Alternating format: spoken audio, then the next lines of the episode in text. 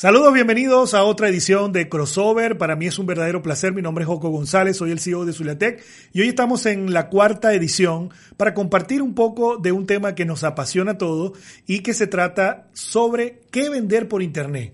Existen muchas temáticas, muchas eh, actividades o opciones para vender por Internet y hoy la queremos compartir con ustedes en esta tertulia. Como siempre me acompaña Irán eh, parte del equipo de Zuliatec y también parte de los moderadores de Crossover. ¿Cómo estás, Irán? Todo bien, Joco, súper contento de estar, de estar con ustedes en esta nueva edición. Tenemos invitado y un tema excelente que seguramente va a tener muchas curiosidades con respecto a cómo hacer dinero por, por Internet y todo lo que esto conlleva. Así es, Irán. Y bueno, hoy tenemos un invitado súper especial también, parte del equipo de producción audiovisual. Él se llama Víctor García y hoy está aquí, primero, porque es una persona que se dedica mucho a la investigación. Siempre está pendiente de las tendencias, de todo lo que se mueve en el mundo tecnológico, de Internet y sobre todo de los videojuegos. Y como hay unas grandes temáticas de cómo producir dinero a través de Internet, hoy quisimos invitar a Víctor para que nos acompañe en esta edición. ¿Cómo estás, Víctor? Hola, hola, Joco Irán. ¿Cómo están? Estoy bastante bien, gracias por preguntar. La verdad, muy emocionado de estar otra vez en Crossover. Ya va la segunda vez que participo y mm, la verdad que me encanta estar en este podcast. Qué bueno, Víctor. Bienvenido entonces. Este, muchachos, el tema que nos trae hoy, así a calzón quitado, a rimpelado, vamos a conversar. Mm. Este, ¿cuáles son esas diferentes opciones que existen para generar dinero a través de Internet? Sé que a partir del tema de la pandemia, muchas personas han tenido que rebuscarse para ver cómo pueden conseguir el money para la casa. Y entre esas, en ese, entre esas opciones, al estar confinados en la casa y no poder salir, si, si tú tienes de pronto un talento o tienes alguna actividad física, no la puedes hacer. Entonces muchos han tenido que recurrir al Internet para poder monetizar. Sin embargo, esto no se hace solamente de la pandemia, ya esto tiene mucho tiempo. Sin embargo, durante estos últimos meses o estos últimos años, se ha acrecentado más el uso de esta plataforma para generar dinero. Me gustaría saber de ustedes este, cuál plataforma o qué tipo de contenido podemos traer ya a la conversación para que desarrollemos por allí la idea. Sí, eh, decías esto de que lo de la, de la monetización internet viene desde hace varios años y con YouTube yo siento que esto es un tema bastante frecuente y más ahora que las ads ya se volvieron parte del día a día de YouTube. Les tengo aquí un dato bien chévere. Eh, para que estimemos más o menos cuánto hace un youtuber por cada mil reproducciones. Se dicen que aquí el averaje va entre 0,01 y 0,03 centavos de dólar por cada ad view, o sea, por cada persona que ve ese ad. Entonces, si sacamos una estimación, dicen que pueden sacar 18 dólares alrededor, o sea, cada youtuber por mil eh, reproducciones de un ad. Y si se fijan, al final, poniendo los video views como tal, lo que son las reproducciones del video, podrían ser entre 3 y 5 dólares. Entonces, imagínense que tienen un video con un millón de reproducciones, ya eso podría ser fácilmente, lo multiplican por 3 o por 5 y ya pueden sacar un estimado de cuánto se podría estar ganando por YouTube solamente en esa plataforma. Claro, y fíjense que esto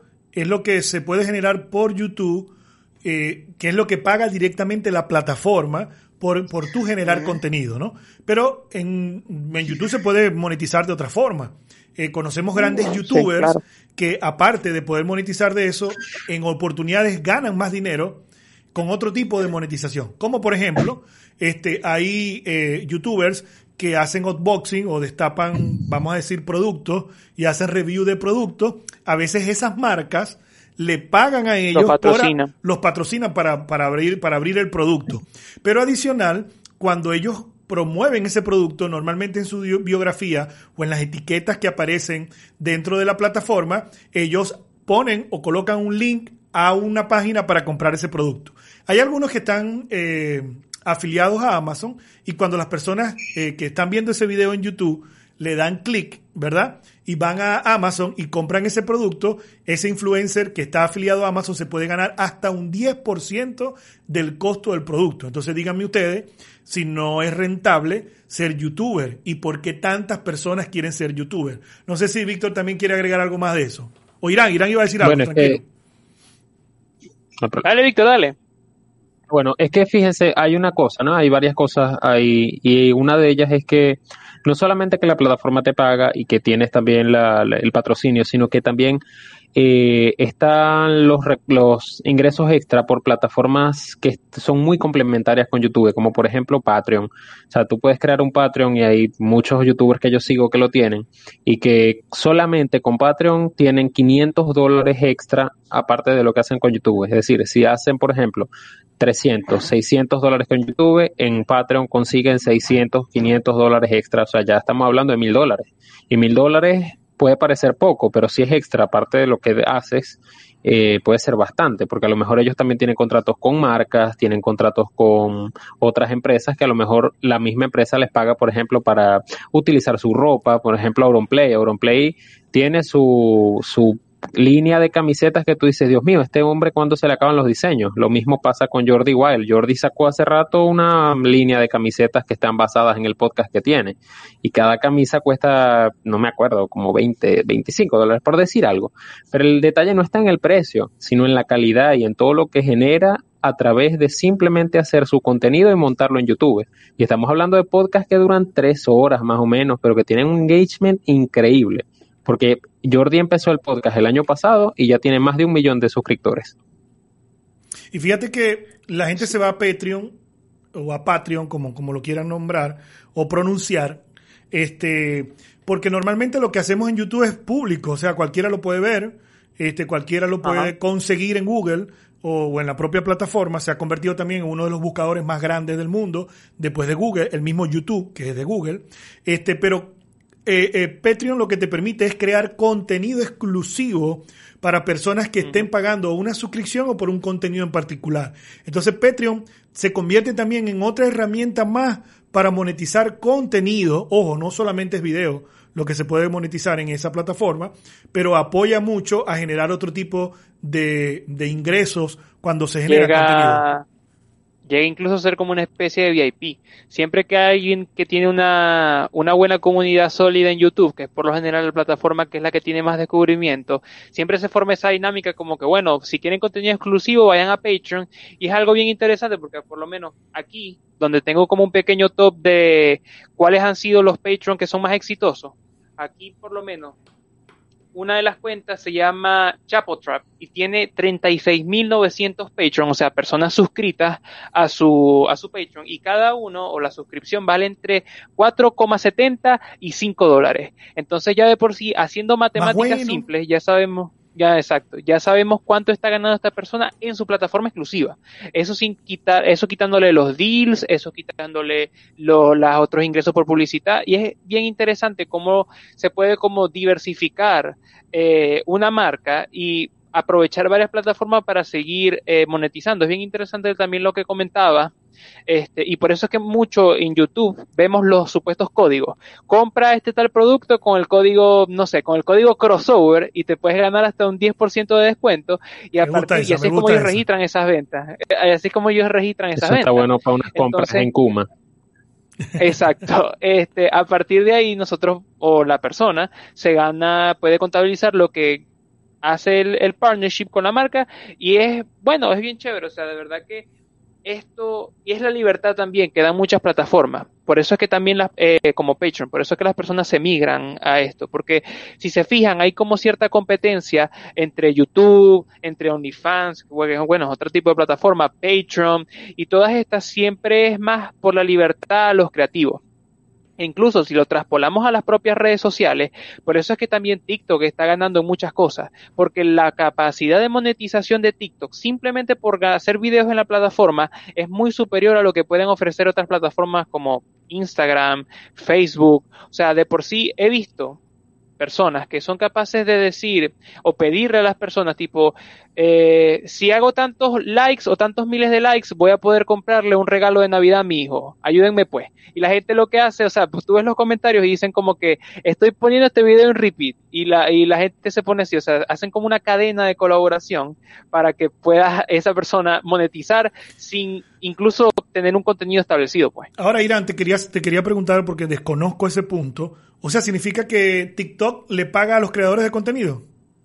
Sí, a partir de los 10.000 seguidores, tú tienes la capacidad de entrar como al, Creative Fund, que es como el fondo de creativos de, de TikTok.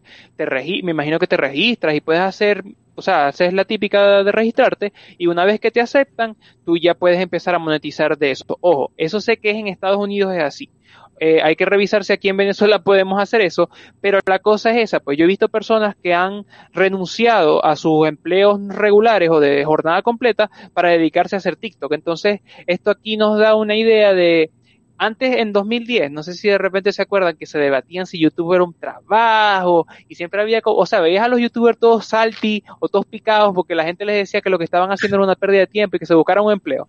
Bueno, pero yo creo que el tiempo al fin y al cabo les ha dado la razón, les ha dado la razón porque no solamente YouTube ahora, ahora es todas las plataformas, es como que, ajá, obviamente te voy a pagar para que sigas a la gente, eh, tengas a la gente enganchada en mi plataforma.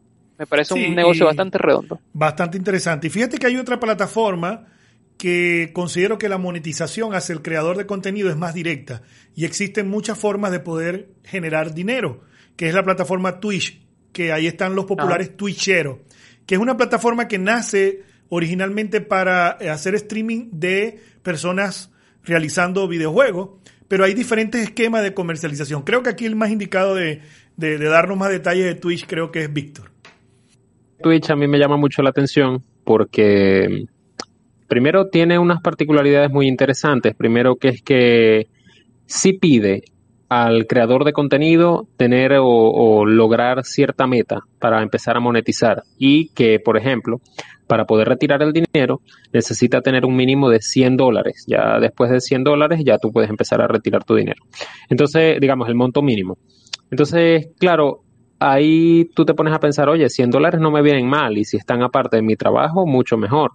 Y en el caso de Twitch ahora se, se ve muy común el hecho de que varios streamers o twitcheros eh, simplemente se pongan a conversar. Pues se ponen a ver una serie, se ponen a ver una película y están cinco horas streameando. Cinco horas, a veces hasta más. Ya yo he visto streamers de ocho horas, streams yo he visto, horas. Yo he visto eh, personas que se reúnen a comerse, a comer pizza y empiezan a echar cuentos en streaming. Sí, ojo, no vayan a creer que yo me quedo las cinco horas viendo a los tipos comiendo pizza y viendo qué mariqueras hablan. No, no lo hago. Pero este sé que lo hacen porque, bueno, yo, yo, lo, yo lo tengo instalado en el televisor, este, en un Amazon Fire, y ahí tú puedes poner Twitch como puedes poner YouTube, y siempre estoy como pendiente de qué transmiten. Como también he visto algunos que hacen social selling live, que es que se ponen a vender productos dentro de Twitch. Es más, nosotros en muchos webinars y eventos, lo hemos transmitido por Twitch, porque también está como comenzando a ahondar por allí. Pero ¿cómo, ¿cómo es la monetización allí? Porque yo sé que hay como una moneda digital en la propia plataforma y la gente puede, no sé, suscribirse, pagar, regalar. Al llegar a una cantidad de seguidores también este, la gente puede donar más dinero. La verdad que tienen un área que se llama gamificación, que es el, tema de, de, ganar este, eh, a través de logros o de ranking que te va premiando la red. Sí, es que fíjate, cuando tú entras en la, en la plataforma, después de que tú te registras, hay un montón de cosas que la plataforma propiamente no te dice, pero que tú puedes hacer. Una es que con dinero real tú puedes comprar bits. ¿Qué son los bits? Son como unas joyas que son dinero interno de la plataforma que se parece mucho al dinero de los videojuegos. Y tú puedes premiar a los streamers por una cosa que hagan o una cosa que digan con esos bits y ese dinero va quedando allí y se va acumulando y tú puedes eventualmente retirarlo. Si te premian, por ejemplo, con mil bits, eso tiene, digamos, su valor, digamos que mil bits son cuatro dólares. Bueno, son cuatro dólares extra que tú estás ganando con la plataforma. Pero no solamente eso, sino que tú puedes ponerle precio a la suscripción para que, por ejemplo, la persona se vea el comentario más rápido, para que se reproduzca automáticamente en audio el comentario que te hace. Y, por ejemplo, las suscripciones pueden ser dos, cinco o diez dólares, incluso hay de más. Hay gente que paga hasta 100 dólares y se le reproduce automáticamente. Ponen un comentario, por ejemplo, oye, me encanta cómo estás jugando, pero pienso que deberías jugar on Title Goose Game. Y bueno, aparece el comentario y aparece el dinero y la gente agradece. Y una de las cosas que yo he visto más importantes de Twitch es que eh, es muy importante agradecer, ser agradecidos con las personas que ven. Porque Twitch, a, diferencia de YouTube, no premia tanto la, la, eh, la interacción, no, perdón, la, la creación de contenido. Primero hay que ser muy constante, con Twitch hay que ser muy constante. Y lo otro es que importa más cuánta gente atraes que cuánto contenido produces. Y luego de tener en cuenta eso, una de las cosas que más atrae a la audiencia es ser agradecido, que lo sepas entretener, que los hagas reír. Por eso es que Ibai Llanos tuvo ese boom. O sea, Ibai Llanos no creció de la noche a la mañana como que yo soy chévere, no, es que Ibai sabe hacer entretener de una manera que no lo logran otros streamers, igual que Cristinini, igual que Magichi, igual que Auronplay y así sucesivamente. Sí, estamos hablando, por lo menos Ibai es un twitchero español, si no me equivoco, ¿no? Sí, Ibai este es un twitchero español. Sí, fíjense que yo estoy viendo aquí un top, un top ranking de los eh, twitcheros mejor pagados o que han hecho más dinero. Esto es una estadística del 2020. Y en primer lugar está Ninja, que es Richard Tyler, que tiene nada más y nada menos que 14 millones 716 mil 322 este, seguidores. Y este, normalmente lo que transmite son juegos de Fortnite y después lo sigue Tefue, que es Turner Ellis, y tiene 7 millones de seguidores y también transmite Fortnite. Eh, aquí hay algo bien interesante porque, como estaba diciendo Víctor, eh, no, no solamente es que la gente está donando dinero durante la transmisión, el dinero que quiera, porque durante la transmisión pueden estar dando dinero y eso sale al aire en la transmisión, pero otra cosa es que, eh, como dice Víctor, no es tanto la cantidad, porque el detalle es que esas grabaciones, lo que tú transmites, solamente dura un tiempo determinado en la plataforma. ¿Qué tiempo más o menos que dura? 15 días. Luego de eso desaparece la plataforma, no es como YouTube, que tú haces un video hoy, más, yo todavía me río de los videos que hice hace 10 años que están en YouTube. Este, aquí en y ojo, eso sigue monetizando, los videos viejos. Eso es lo bueno. Y también y también hay algo importante con la donación. Eso me acuerdo que se lo escuché a un youtuber cuando, cuando Twitch apenas estaba empezando y la gente como que, ¿qué es eso? ¿Qué tal? Es el porcentaje que se queda la plataforma eh, de la donación. Supónganse que en aquel momento, mientras, no sé, YouTube se podía quedar de una donación un 15%, por decirles algo, Twitch se quedaba en un 3% del total que te podían donar. Entonces eso es algo bien interesante porque ahí es donde ves que los creadores de contenido se van de una plataforma u otra según las comodidades en verdad que les dé esta plataforma y también eh, que hay que ser bien inteligente. O sea, aquí literal el que dé el mejor deal gana. Por ejemplo, eh, también es algo bien interesante con Clubhouse. Clubhouse está dando un premio, o sea, ellos hacen como si fuera una especie de, de una vaca, pues, con todo el dinero según la región que tienen, y el que tenga, la persona que tenga más oyentes en su sala de Clubhouse, se gana como la totalidad de eso. Me acuerdo que hace una semana, Auronplay se ganó, creo que fueron 10 mil dólares, simplemente por tener... Clubhouse simplemente uno, eh, no, mentira, es estéreo. Tenéis razón. Estoy hablando de estéreo. Que ya las dos están muy similares y casi me pierdo. Eh, es estéreo. Todo esto lo que le comentaba no es de club, es de estéreo. Es por tener como alrededor de 2.000 eh, oyentes en su sala. Entonces es ahí donde incluso Clubhouse hace poquito ya está activándose más con la monetización porque está viendo que Stereo está ganando la carrera simplemente porque ya le está dando las facilidades a los creativos de obtener dinero. Entonces eso es algo determinante ya incluso para que la plataforma viva o sea superada por otra. Sí, fíjense que también este, apartando de estas, de estas plataformas que son para generar contenido en video, eh, yo por lo menos en el caso de, de mis hijas, que están pequeñas todavía, el contenido que consumen en YouTube, que no está en Twitch, ¿no?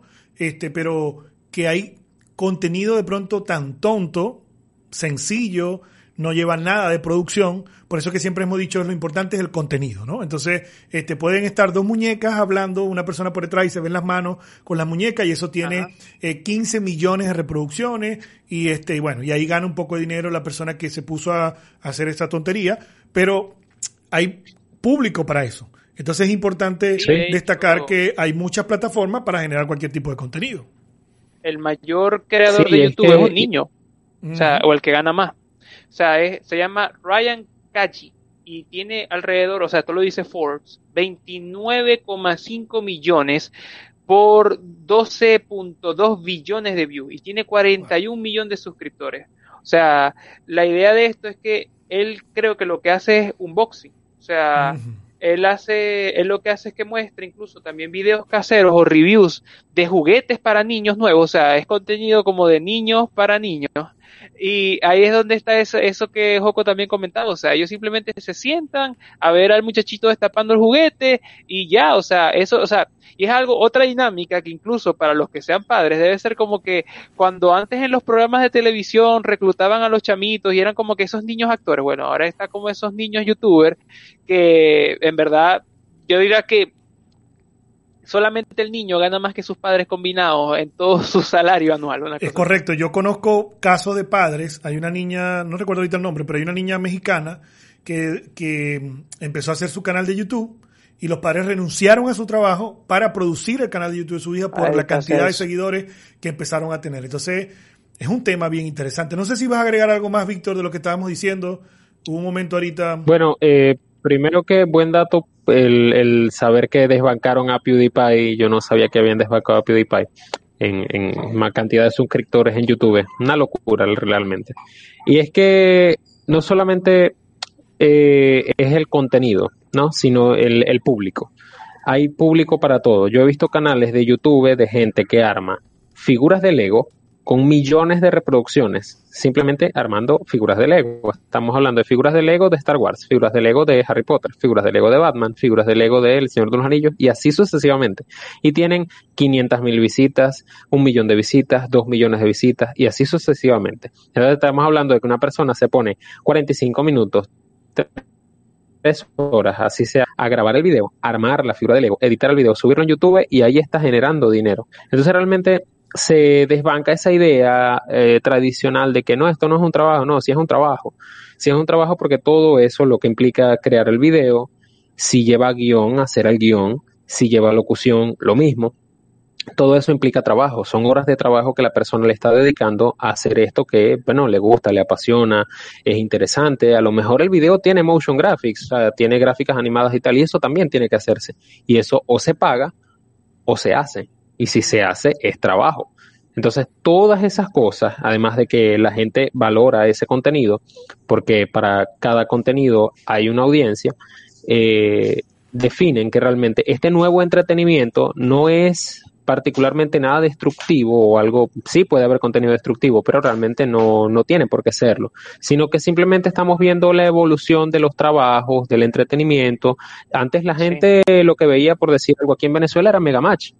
Yo no me perdía un Megamatch, pero ahorita no veo Megamatch porque no hay Megamatch ya, sino que veo a Ibai, o veo a Play, o veo de pronto a alguien que juega cartas de Yu-Gi-Oh! y así sucesivamente, porque son cosas que me gustan. Pero sigue existiendo la persona que ven a Doctor Polo y todo ese tipo de cosas. o sea, es un tema. Es, que hay el canal oficial de YouTube de la doctora Polo y ahí suben los programas. Es correcto. Y, de pronto suben partes que no la, la pueden publicar en la televisión oficial de los países donde sale Doctor Polo, que lo publican en YouTube donde hay de pronto menos restricciones de algunos contenidos. No, y hablando de restricción de contenido. Perdón. No, no, no, tira, tíralo, tíralo, que yo después eh, voy por contenido. De que no hay los anuncios publicitarios de televisión que se pueden notar como intrusivos. Están los anuncios de YouTube, sí, pero hay gente que se salta los anuncios y hay gente que utiliza bloqueadores de ads para también saltárselos y mira, no les, no les provoca ningún daño. Y siguen viendo el video y ven, no sé, 40 minutos que pueda durar el video a diferencia de la hora que puede durar en televisión normal. Sí, por cierto. Entonces, claro, no ves los anuncios. Fíjate, yo he notado que se cada vez descargo más el, control del, televisor, pero es para saltar los anuncios. Cada vez dura menos la pila de la cantidad de anuncios que tenemos fíjate que, eso también eso también produce unos nuevos formatos de anuncios que son los anuncios de 6 segundos, 7 segundos, porque YouTube no te penaliza por hacerlos, pero tampoco le deja al usuario saltárselos porque son tan cortos que tiene obligatoriamente que reproducirse para poder seguir viendo el contenido. Y eso permite también crear una, un nuevo paradigma en la publicidad, que es algo, digamos, que he estado viendo últimamente, que son anuncios con mucho impacto, pero con una información muy comprimida que la gente digiere demasiado rápido y que tú dices, wow, esto increíble, yo quiero tener eso, a pesar de lo poco que dura, y te vende. Así es. No, sí, y es algo bien chévere, o sea, también porque me uno se da cuenta que a veces con la parte publicitaria, incluso a veces ser famoso, te puedes hacer más famoso en otras plataformas.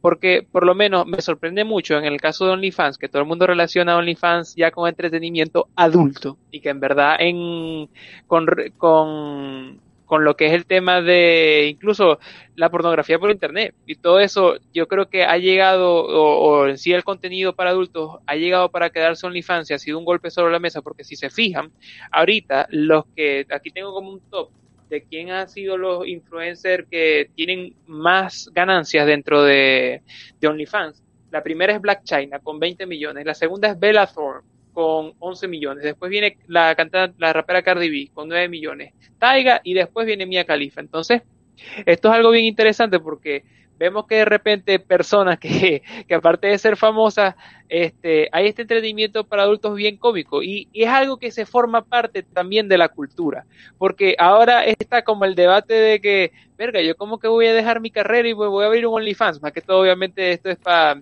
lo están haciendo. Pues. hay gente que lo, ha hecho. Hay gente que lo ha hecho. Ahora, por cierto, no hay OnlyFans para hombres. Eh, o sea, no hay hombres publicando OnlyFans. Yo imagino que sí. Sí, sí, no solamente eso, sino que hay chamo de todos los públicos. Aquí, datos que uno locos que uno se encuentra en internet. O sea, los hay, vos sabéis, homosexuales, heterosexuales y sucesivamente. Obviamente, porque fíjense que... Eso, eso es lo que con Taiga, es lo que les iba a comentar. Taiga es un rapero. O sea, ese coño está ahí y tal, y se está ganando 7.69 millones, o sea, 7, 7 millones, este, y en verdad ni siquiera sé qué contenido va, va a publicar, porque estoy seguro que, no está mostrando, verga, no sé. Porque está seguro, no, que no sé. Yo me imagino que debe mostrar algo, porque creo, creo que es la esencia de OnlyFans. Aunque fíjense que el nombre no dice. No es la esencia. Bueno, eso es lo que iba a decir. el, nombre no significa. La plataforma es otra cosa, pero se empezó a atender hacia la porno, hacia, digámoslo de alguna forma, el contenido para adultos el año pasado, el año antepasado, que se empezó a reventar el contenido por internet y bueno, se hizo popular fue por eso. O sea, hoy un gente dice esa porno, listo. Bueno, mira, aquí te lo tengo, fuera de las productoras. Este, eh, es lo que es lo que él habla aquí del contenido, o sea, ajá, pone como sexy, imagínese sexy del behind the scenes de los tracks y de los videos exclusivos que lanza de su, de su hip hop o de su rap.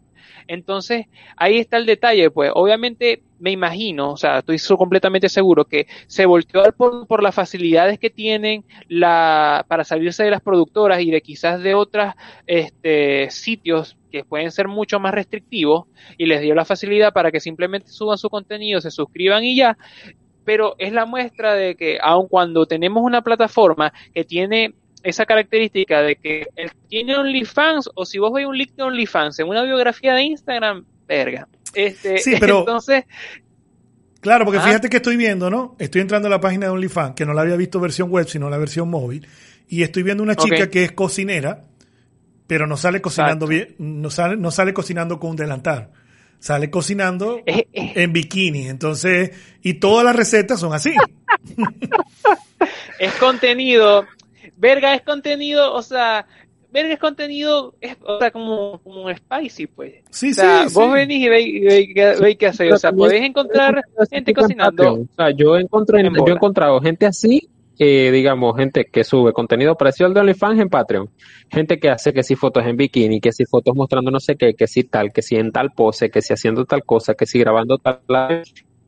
Lo consiguen tanto en Patreon como en OnlyFans.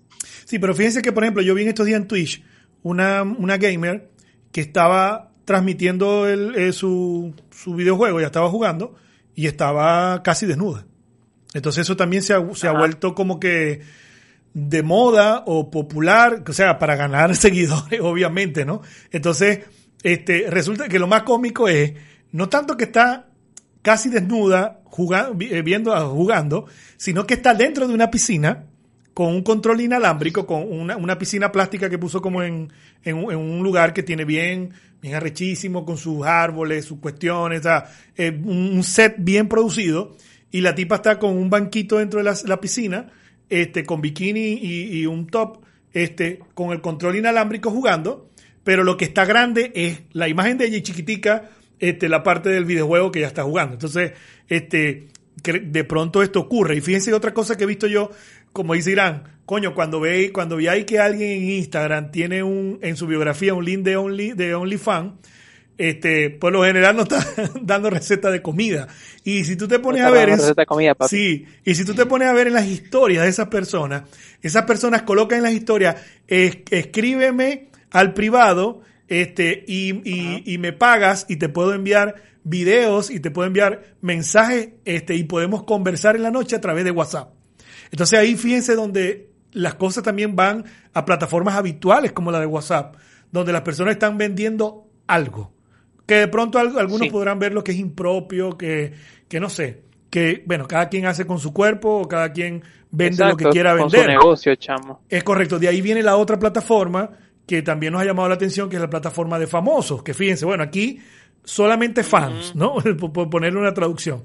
Y hay una plataforma que se llama Famoso, donde las personas envían o cobran por enviar saludos. Entonces, aquí, ¿qué hacen normalmente artistas? Eh, aunque hay personas que se han suscrito para poner su saludo y no son artistas y la gente le paga. Pero hay, hay eh, famosos, como por decir algo, Felipe Peláez, que, que, es colombiano y, mucha gente en Maracaibo lo conoce, cantante de vallenato, que cobra 200 dólares por un saludo. Eso significa que ustedes entran a esa plataforma, buscan a Felipe Peláez le dan comprar, pagan los 200 dólares en forma online, le dicen, mira, envíe, grábame un saludo este, para mi esposa, y le envían los datos, la información, y él les devuelve por privado un video este, para su esposa o para la persona que quieran dedicarle, y lo hacen en esta plataforma. Eh, hay casos bien, bien interesantes, porque también hay personas este, o chicas sexy que están aquí, y entonces el costo de la dedicatoria depende que tanta ropa o poca ropa tenga. Entonces es algo bien, bien, bien curioso. Por aquí te tengo, ve, te tengo a Nacho con que... 125 dólares el saludo. Ve y mira la descripción. Cantante venezolano de reggaetón, merengue y pop latino. Fue integrante del dúo Chino y Nacho. En 2017 lanzó su carrera como solista con el tema titulado Bailame, siendo single de oro en Estados Unidos. También ganó un Latin Grammy con Baby, como mejor, o sea, ven lo cómico que se forma esto, que ya tú puedes agarrar cualquier, o sea, cualquier em, como cantante o influencer, incluso te dan como una pequeña demostración, un testimonio de cómo han sido los saludos hacia otras personas. Entonces, ya ustedes incluso sale hasta la respuesta por medio del cantante. O sea, si ustedes quieren un saludo de Nacho por 125 dólares, papi, entra a famoso.com que aquí lo tenéis. Es más, eh, pongan en comentario, ¿ustedes pagarían 125 dólares por un, por un saludo de Nacho? Yo no sé si lo pagaría, pero bueno, vamos a ver. Fíjense que yo digo que no, yo no lo pagaría. Yo no ay, de Luisito pagaría 100 dólares por un, por un saludo. Ah, papi, también está, también está de Kiko, papi. O sea, ve, ve, ve, ve. Pero venezolano. Yo, lo pagaría con guaitero, yo lo pagaría con guaitero. Bueno, no está. bebiendo ron o cerveza y dale duro. Fíjense que está, por ejemplo, Karen Martelo, este, que ha sido muy controversial, Maracucha, por cierto, que es la que cobra, por lo que estoy infiltrando, por los que cobran más de Venezuela, y está Karen Martelo de, de primera. Este, y fíjense que cobra 150 dólares por saludo. Este, hay personas como María Conchita Alonso, este, no sé, eh, Luis Silva, también Gabriel Spani, Alicia, Alicia Machado, no sé, está por ejemplo. ¿Cómo se llama el fastidioso de, de, la casa de papel? Que lo tengo aquí, Enrique Arce se llama el brother, pero no me acuerdo cómo se llama el, el, personaje. Pero que. Ajá, eh, el, que siempre es. El profesor, ¿no? Era el profesor. No, no, no, no, el que es un fastidioso, el que siempre se metió al banco. Este, el que era presidente del banco, el director del banco. Ese brother, o sea, sí, sí, sí. dólares. Entonces, ya aquí podéis ver, o sea, vos agarráis la, la, la celebridad que vos queréis y si ponéis por una módica cantidad de dinero, podéis obtener su salud. Bueno, entonces esa es otra forma más de monetizar, ¿no? No, solamente este, están las habituales que ya hemos conocido. Y fíjense que cuando hablamos de todas estas plataformas, empiezan a salir ese nombre que a algunos no nos gusta, pero tenemos que ir a adecuarlo o cambiarse lo que es el tema de los influencers. Porque los influencers siguen ganando dinero produciendo contenido en diferentes plataformas. Entonces, no necesariamente influyen en los demás, pero la gente les para bola y les paga. O sea, este tiene algo. Sí, es como, como aquello de que, que decía Oscar Wilde, de que no importa que hablen mal o bien de ti, lo importa que es que hablen. Y esta gente logra eso. O sea, en el caso, por ejemplo, de, digamos, líderes negativos, como pudiera ser, mm, no sé, algún youtuber loco, o algún cantante. A mí particularmente Nacho no me agrada mucho, pero sé que él atrae. Yo sé que atrae y vende. Y mira, no, yo no lo puedo evitar. Por más que me queje, por más que lo critique, yo no lo puedo evitar. Y así sucesivamente con otras personas. Lo mismo pasa en el caso, por ejemplo, de las series de narcos. Fíjate que las series de narcos, de alguna u otra manera, tienen su público. Y claro, la gente se estará preguntando, oye, ¿qué tiene que ver esto con, con la monetización? Bueno, es que no, no lo, no estamos manejando cifras, porque las cifras ya dependen de la persona. Y una de las ventajas de todo lo que venimos hablando es que la persona se sienta cómoda con lo que está haciendo, ya sea con Patreon, ya sea con OnlyFans, ya sea en el caso, por ejemplo, de mm, Instagram. O sea, hay gente con bastantes eh, seguidores en Instagram que dice para publicidad al DM. Y eso es algo relativamente tradicional, pero ellos cobran una comisión por lo que van a hacer, porque ellos están poniendo su imagen en tela de juicio. E incluso las leyes se adaptan. Eso lo hablamos Joco y yo en el tema de los influencers. Cuando incluso las personas tienen que decir, en algunos casos, por ejemplo, creo que en Colombia es uno de ellos, que están haciendo una colaboración con tal marca y que esto es una publicidad paga, porque la cosa es que hay personas que daban su imagen o daban su palabra por un cierto producto y después cuando no era así la gente venía y reclamaba e intentaba demandar y todo lo demás y era como que, ah, yo simplemente di esta opinión, ¿me entiendes? Entonces, para es una muestra de cómo la sociedad va evolucionando y va adaptándose a las cosas. Porque la, eh, cosa con los influencers, y muy honestamente, si yo soy capaz de que me paguen 125 dólares por dar un saludo, Bertale, algo de influencia tengo que tener. Este, de entonces ahí es donde vamos.